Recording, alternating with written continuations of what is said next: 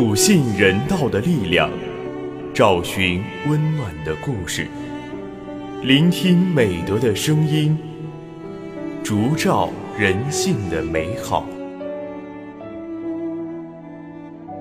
每晚十点，博爱夜读为你打开中国人的情感读本。人间有情，唯爱永恒。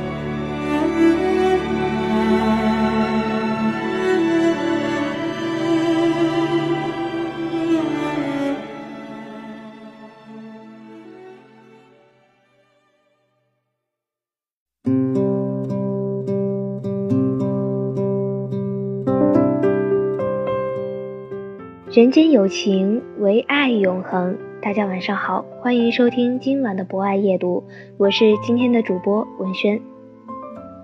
对美好生活的向往是大家共同的目标。在今晚的博爱夜读中，我将为大家推荐由宋梅撰写的散文《冬雨中的台北》。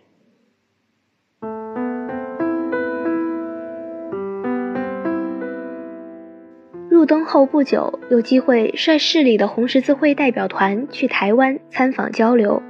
都说台北的冬日多雨，果然一下飞机就被淅淅沥沥的小雨包裹，感觉有些湿冷。团员们大多数是第一次到台湾，对这片土地充满了探究和欲望，当然还有几分好奇。前来接机的是台湾的向导老顾。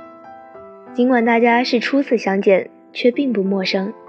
他一开口就说：“我是半个金华人呢。”原来几年前，他曾在浦江县的台商企业工作过，熟悉金华的山山水水，而且特别喜欢金华火腿。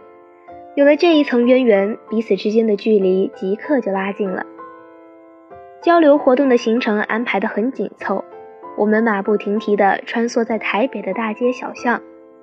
雨依然在下，经常是因为巷子太小、车太大而要徒步一段路，撑着雨伞走在中国式的巷子里，随之而来的是一股知根知底的亲近。寸土寸金的台北，街头房屋挨着房屋，许多楼房的外墙已是斑驳陆离，雨雾中仿佛还漂浮着时光过境的残留的余绪。每过一处，我们都受到台湾同行的热情接待，交流起来比意想中的还要顺畅。台湾的民间社团组织发达，许多阶层的人们都有做公益的习惯，遍布在社区的各类公益慈善组织，参与人道救助，为需要帮助的老弱病残提供了细微的服务，还创设了一些具有时代特色的新载体，比如。台中红十字组织创办的食物银行就是一个成功的范例。所谓食物银行，就是把市面上剩余的食物捐赠给贫困人群的公益项目，既减少了资源浪费，又帮助了缺少食物的群体。一些企业把灵宝食品免费赠送给公益救助组织，再分发到贫困的人群，在西方有很高的知晓度。在食物银行里，我们见到了一老一少。老先生姓李，是这里的负责人。他退休后就来做义工。小伙子叫黑子，每天下班就到食物银行帮助分送食物给辖区内那些需要帮助的人们。人心的善是相通的，同样体现在对善的认识上，同样源于对他人的爱心和帮助。更何况我们有着相同的文化语境，有着自己的传统和道德。其触动人心的力量是任何形式的交流都难以比拟的。不管是在大名鼎鼎的慈济，还是在一些名不见经传的民间救助组织，都让我深切地感受到了这一点。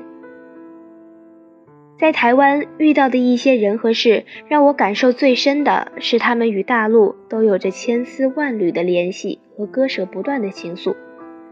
他们对大陆的了解程度也出乎我的意料。彼此的交流中，经常有这样的对话：我在大陆工作过几年，很喜欢苏州，那里的环境、饮食、城市气质特别适合我。我在厦门生活过，厦门这个城市比台北漂亮多了。还有的人说，我的企业现在还在大陆呢，这几年发展迅速，企业不断在扩大。还有一次在下榻的酒店碰到前台一位工作的小伙子，他知道我们来自大陆，兴奋地说：“我们台湾年轻人特别希望能到大陆工作。”看现在的大陆多发达，生活多方便啊！手机在手，什么事都能解决。再看看我们这里，唉。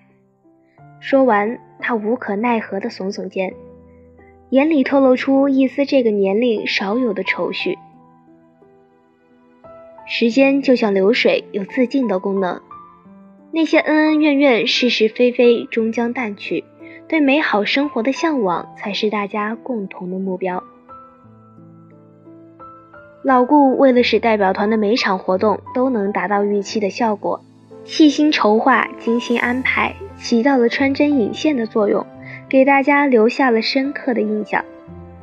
老顾说自己是上海人，他父亲二十岁时从上海来到台北做工程，可是，一走就回不去了，然后在台湾成了家。老顾的母亲是台湾人。所以他自开玩笑说：“是大陆和台湾的结合体，你中有我，我中有你。”很快，七天的参访交流就要结束了。台北的雨依旧缠绵，老顾把我们送到机场，又帮助大家办好一切手续。面对老顾的周到，大家热情地邀他回金华来看看。老顾用上海话说：“是呀。”大家是要多走动走动的，再近的亲戚，久不联系，关系也是会变淡的。冬雨中的台北，有几分萧瑟，还有几分温润。那张春灯盘上，生锈的小方船，像蝴蝶离不开有花香的地方。宁静的小巷，一杯永和豆浆，我在细细品尝恬淡的家乡。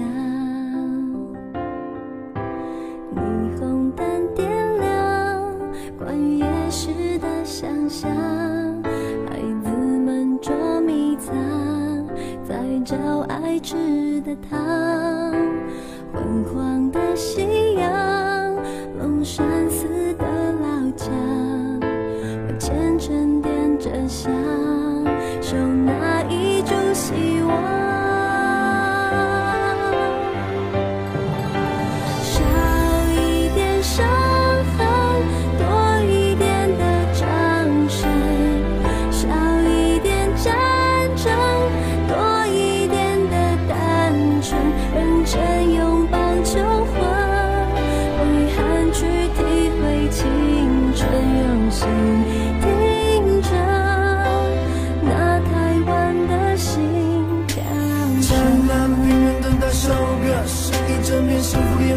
冰冻 A 位于直接等于快乐，一路蜿蜒的是淡水河。那陡峭的是台路歌，一般乐天的性格。没弄纸伞怎么折？撒一木雕怎么刻？这块土地上有很多很多的选择，仔细看着把家讲的装独特。我说亲爱亲爱的，我们故事说到这。好的，以上就是今晚博爱夜读的全部内容。主播文轩，非常感谢您的聆听。本节目由中国红十字会总会报刊社与武汉市红十字会联合出品，专业支持汉口学院传媒学院，并在喜马拉雅 FM、蜻蜓 FM、荔枝 FM、懒人听书、凤凰 FM、企鹅 FM、虾米音乐等平台同步播出，期待您的持续关注。人间有情，唯爱永恒。让我们下次再见。在找爱吃的糖，